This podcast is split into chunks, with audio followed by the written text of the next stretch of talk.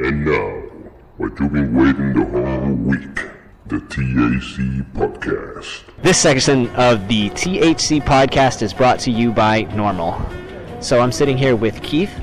You just spoke around 12:30, correct? Yes, Um, I did. You Uh-huh. ex- you you gave a little bit of your background. Of I, I'm going to go ahead and, and let you dive right into it. Um, I graduated law school at the height of the Vietnam War in 1968. I graduated Georgetown Law School, and I only make that because it's actually relevant to my starting NORML. I was looking for an excuse to stay out of Vietnam, and uh, with the help of some law, uh, Lawyers Guild attorneys who were helping those of us they called draft dodgers at the time. And 68, remember, was the height of the Vietnam War and the height of the anti-war demonstrations. So uh, awful lot of young men were being sent home in pine boxes. So there was a really strong anti-war movement at the time. I managed to stay out in the end um, because of something called the critical skills deferment, where I was allowed to work on a job in the U.S. that was considered so important to the health, safety, and welfare that I could stay here. Well, it was I had been hired by a presidential commission. It was called the National Commission on Product Safety. It, it was uh, a creation uh, that resulted from the work of Ralph Nader, consumer advocate. Ralph had come to town, published a book called Unsafe at Any Speed about the dangers of the Corvair at the time. And then he came to Washington and began to work on a broader range of product safety issues. Well, what Ralph was doing is now called public interest law. At the time, you know, we didn't sort of know that term. And like most people, I thought you went to law school and then you went home and practiced law and had a boring life. Maybe you got rich, you know, I don't know. But once I was introduced to public interest law in those two years I would have otherwise been in Vietnam, we worked very closely around Ralph. Nobody had heard of the National Commission. So if they had a dangerous product to report, they wrote Ralph. So we'd go up and go through his mail once or twice a week. Well, at the end of the two years, when the commission ended, I was too old to be drafted. So for the first time, I had a choice of what to do. And I really was exhilarated by this idea of using your law degree to impact public policy rather than to help individual clients. But I didn't care about product safety. I had started smoking marijuana in 1965 when I was a freshman at Georgetown Law School. This was 68, so by then I, I was a regular smoker. So I thought, why don't we pull together some of my colleagues and let's found a public interest lobby for marijuana smokers. So we founded NORML. That's awesome. That's awesome. And literally, but for the Vietnam War, even though I hated that war, in fairness, I can't imagine I would have found such interesting work. But I got Without it. radicalized by the, the war in Vietnam. Everything happens for a reason. Yeah, that's right. You Uh, kind of look back and say it must have been a, it must have been somebody's plan. Right. Yeah, I, I yeah. definitely agree. I mean, I grew up on a farm in southern Illinois, so there was nothing further away from my world than Mm-hmm. legalizing marijuana when I was growing up. But as you say, uh, things happen for a reason, I assume. Absolutely, absolutely. Well, I appreciate your time, Keith. Thank you very much. I, Thank you. It was awesome meeting you again. Uh, My pleasure. Most people will never feel the pleasure. That uh, again, you have forged a path for, if not most of us, all of us who, who are trying to make a name. In You're being industry. very generous. I, I will tell you there are tens of thousands of people who deserve the same credit. And by the way, a lot of them are working under the NORML network around the country. So Perfect. if there are people out there who are interested in playing a role in legalizing marijuana in their state, if they don't already have an organization they're working with, uh, contact NORML.org, N-O-R-M-L.org, and let us know. Uh, we'll be in touch with you. Awesome. Thank you very much, Keith. Thank you. Have a good day. My pleasure. THC Podcast, guys. We're joined here with Bob Eschino from Increda Edibles. Uh, how do you pronounce it? Incredibles. Incredibles. Yeah. Um, we're, let's get a little bit about you. Uh, let's get a little about the company, um, what you guys are about, what you guys are based about. We started in 2010 in Colorado. We were one of the first people in the country to actually have a license to manufacture legal regulated cannabis. Uh, number one edibles company in Colorado for several years. I think we're number two right now.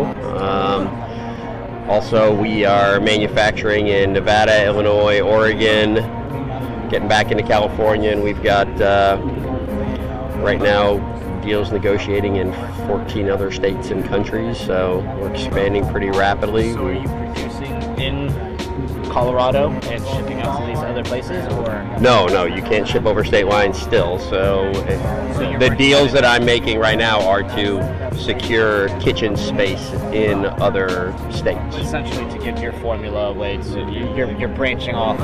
Yeah.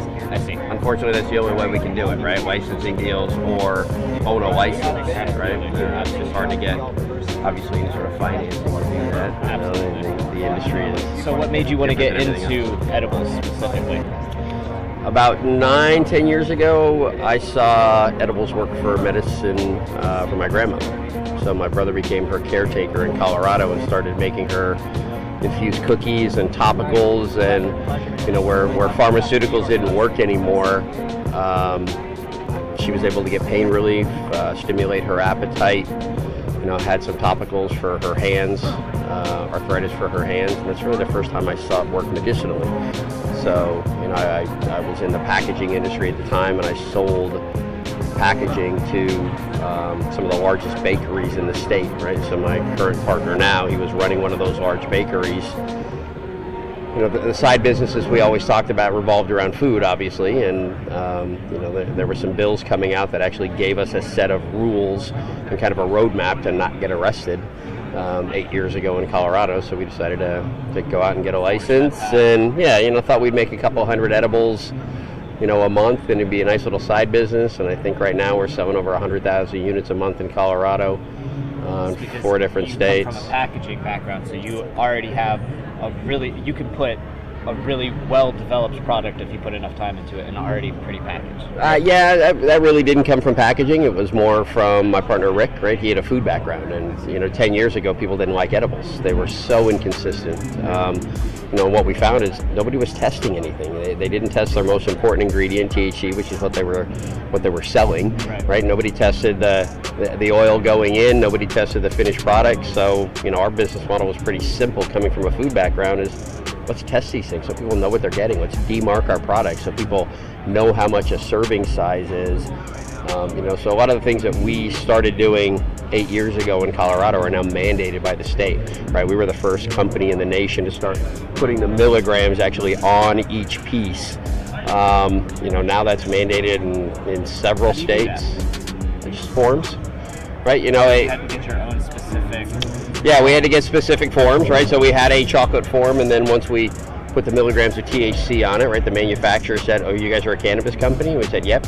They fired us, right? And it took us over a year to find another manufacturer who would actually work with us to, to provide us chocolate forms. The one that Um, just say THC. Yeah, yeah, and now, you know, with the new rules that came out in Colorado, everything had to be marked and stamped. So, you know, everybody started making a chocolate bar. Everybody started making a gummy product. Everybody, you know, uh, moved away from things that were more difficult to mark and stamp and kind of came into our arena. So, you know, competition really quadrupled about a year, year and a half ago in Colorado. What's your top selling edible? Chocolate. We're the number one chocolate manufacturer in Colorado. What's your Um, favorite chocolate? I see that you have multiple flavors. it, it, it varies. You know, the, the new key lime pie bar that just came out, that uh, probably my current favorite because it's the, the newest bar. We worked a lot on it. I, so the shelf life on these, how, how long do they last? uh, we throw a year on there, right? It's it's chocolate, so it's pretty stable. We have seen really no degradation in the THC either. Have you done Um, any testing on that? Have you yeah. tested a, a bar from? Yeah, you know, uh, once once it's you know once it's in a chocolate bar, Right. right? It it's pretty stable. So we haven't seen really What kind of do you, are you using? Just distillate? What kind of medicine? No, we, we do a number of different things. We also manufacture hydrocarbon extraction machines. So it's a full spectrum cannabinoid. thing. On some products, yeah, there's some products that use distillate, some products that use um, So you- full spectrum. You offer multiple things. Do you offer CBD as well? yeah, we've got a straight CBD line, but a lot of our new products now, the, the wellness line we just came out with, almost everything has THC added in, you know, added back to it in different ratios. So we have a 10 to 1, we have a 1 to 1, and we have a 1 to 10 ratio for our CBD products. Uh, just came out with a lot of microdose products. We've got a, uh, a tablet press, so we're doing, you know, mints and tarts that are 2 milligrams. We're doing one fruit tart that's peach, that's 1 milligram of THC and 10 milligrams of CBD. Oh wow. So that's, you know, people who don't even want the psychoactive effect can take one milligram of THC, um, you know, high milligrams. effect is real. You Hmm? Entourage effect is real. You need that full spectrum. Correct, yeah, At which least a little bit. Which is what I tell people all the time, right? So we have straight CBD products, but I always recommend a little bit of THC to to help balance everything out. Um, that. you know, with, and with the ratios and the products that we have now, you can take small amounts of THC, one to two milligrams, and then you can supplement with higher levels of CBD if you need to. Have you guys done anything with Rick Simpson oil, RSO? I, you know, Rick Simpson oil is is spectrum. yeah, it's it's oil, right? So uh, you know they. We manufacture our own oil, right? Like I said, we, we had to come out with we had to come out with our own piece of equipment about five years ago. Colorado allowed us to use hydrocarbons, but came out with new rules. Right, in order to, to do that, the environment, class one, Div one environment, had to be a peer reviewed piece of equipment. So we ended up having to build our own piece of equipment to stay in business. Uh, we became the second manufacturer of closed loop systems approved in Colorado, and then people just started knocking on the door. So You really did forge the path for a lot of what's going on. yeah, yeah, I, mean, I think we were one of the first peer reviewed machines What's your, in what's the your biggest country. mistake that you guys have learned so far? with extraction machines or just in general? In general, from, from You know, it's funny because, you know I think about extraction machines, right? We sold a million dollars worth of machines in the first year we were open, but our competition got so much better because our technology. We've got a lot of patents on this piece of equipment. So the people we sold these machines to started giving us a real run for our money in the extracts department. So we really slowed down on selling those pieces of equipment, right? We uh, flooded your market. we didn't flood our market. We just made our competition better. So now we're a little bit more selective on who we sell these to. Right? We still want to manufacture them as we're expanding throughout the country. So, so we've got access to our piece of equipment. Um, I have a fairly relatable story with growing. So Yeah. I'm, I'm a breeder, and I decided to. I got really confident in my seed stock, Mhm. and I have my mother plant. I decided to give away my mother plant as clones. Uh. Did that, and started popping my seeds, and I went, "Oh, I'm sitting on gold." Then I realized, oh, everyone already has the basis of my genetics. Yeah. They're doing the same thing as I. yeah. It's not really working. I don't have that much of gold as I would have if I'd done this two years ago. Sure. We've got a few award-winning strains that we've done in Colorado, and people keep asking us to sell flowers, sell seeds, and we're not. We're not doing it, right? I mean, we've got genetics that we've come up with that that are really unique, and you know, it's part of the IP, right? This this industry is is really starting to become about IP, mm-hmm. right? And and how to protect that, mm-hmm. right? And and how to protect what you've come up with, and you know, I, I don't say that the things going on in this industry are new. Um, People are taking advantage of a building business that a lot of people don't really understand.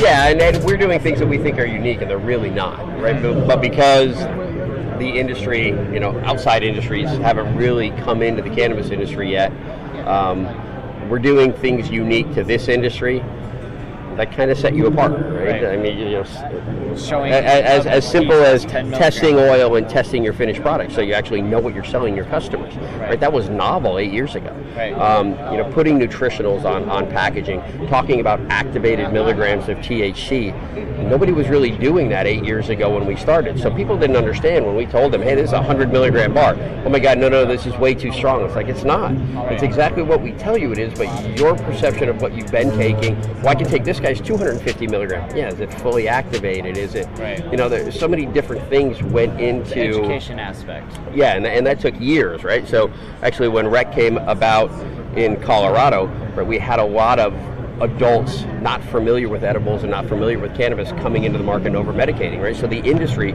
you know, did this and put these out, right? Start low, go slow. Talking to people, how you should start with five milligrams. Wait for two hours. Right, because if you over medicate, it's an uncomfortable feeling. It's different when you ingest it; it gets converted to 11 hydroxy. 11 hydroxy, yeah. Um, and that's like the baseline of a hallucinogen. It's yeah, it's, you're, a, it's you're never going to actually hallucinate, but you will feel like you're on the edge of it. If you eat a thousand milligrams and you've never consumed cannabis before, Correct. You are going to have a buddy. very uncomfortable Yeah. time, right? Good so luck. those are the things that we we're, we're trying to prevent, right? and That's why then and then you've got yeah, you've got bud tenders out there telling people, "Well, I can eat 100 milligrams. You should eat 50." Oh, you're the when same. really what they should be saying is start with five, right? So you know, people who are familiar and people who are you know experienced users of cannabis really needed to get the right mantra when they're talking to people just getting back into the industry and, and trying cannabis again. They needed to slow everybody down, um, you know, especially from the adult use side. If, if you're using it recreationally, I want you to have a good time, right? I don't want you to have a bad time, or you're Right. never going to come back. You have a bad experience with an edible, you're probably not coming back to it. Absolutely. So You drink a bottle of wine and it turns out to be a bottle of 151. You're, you're having a shitty time. Yeah, you are correct. Yeah. So uh, a lot of it was pushed by the industry, right, to make sure that the right message was getting out to our customers because, you know, in Colorado, the system set up, we're wholesale manufacturers, right? Most of us don't have dispensaries. So we weren't in control of the final message when they were talking talking to the end user. So we had to kind of dictate that. And it, Right. it, And it took a that. lot of years to train the bud tenders and make sure that they were speaking the right language. And then the state picked up on that and they started with their own uh, get to know program and you know e- educating people coming into the state what they could do, how they should consume. You know, edibles is is really the one area where if you don't know what you're doing, you could have a very uncomfortable time, and we want to we want to prevent that. Absolutely. A Little background on myself. I tried to start a cookie company about three years ago. Oh, nice. Strict, strictly cookies. Yep. So I understand the struggle of trying to isolate how to make the how to make it consistent. So I, I appreciate the fact that you guys are going out of your way to test before, after, to Yeah. label it properly, make sure that the nutritional facts are on it. Because I come from a culinary background as well, so that was important to me. But looking at it, I was like, how do I break this down and do this properly? So I appreciate what you guys are doing. I appreciate the flavors very much too. So uh, you, Thank you, you. you guys are definitely forging a path. We appreciate it. Um, yeah, thank you, thank you very much for your time. I appreciate the opportunity, guys. Thank you.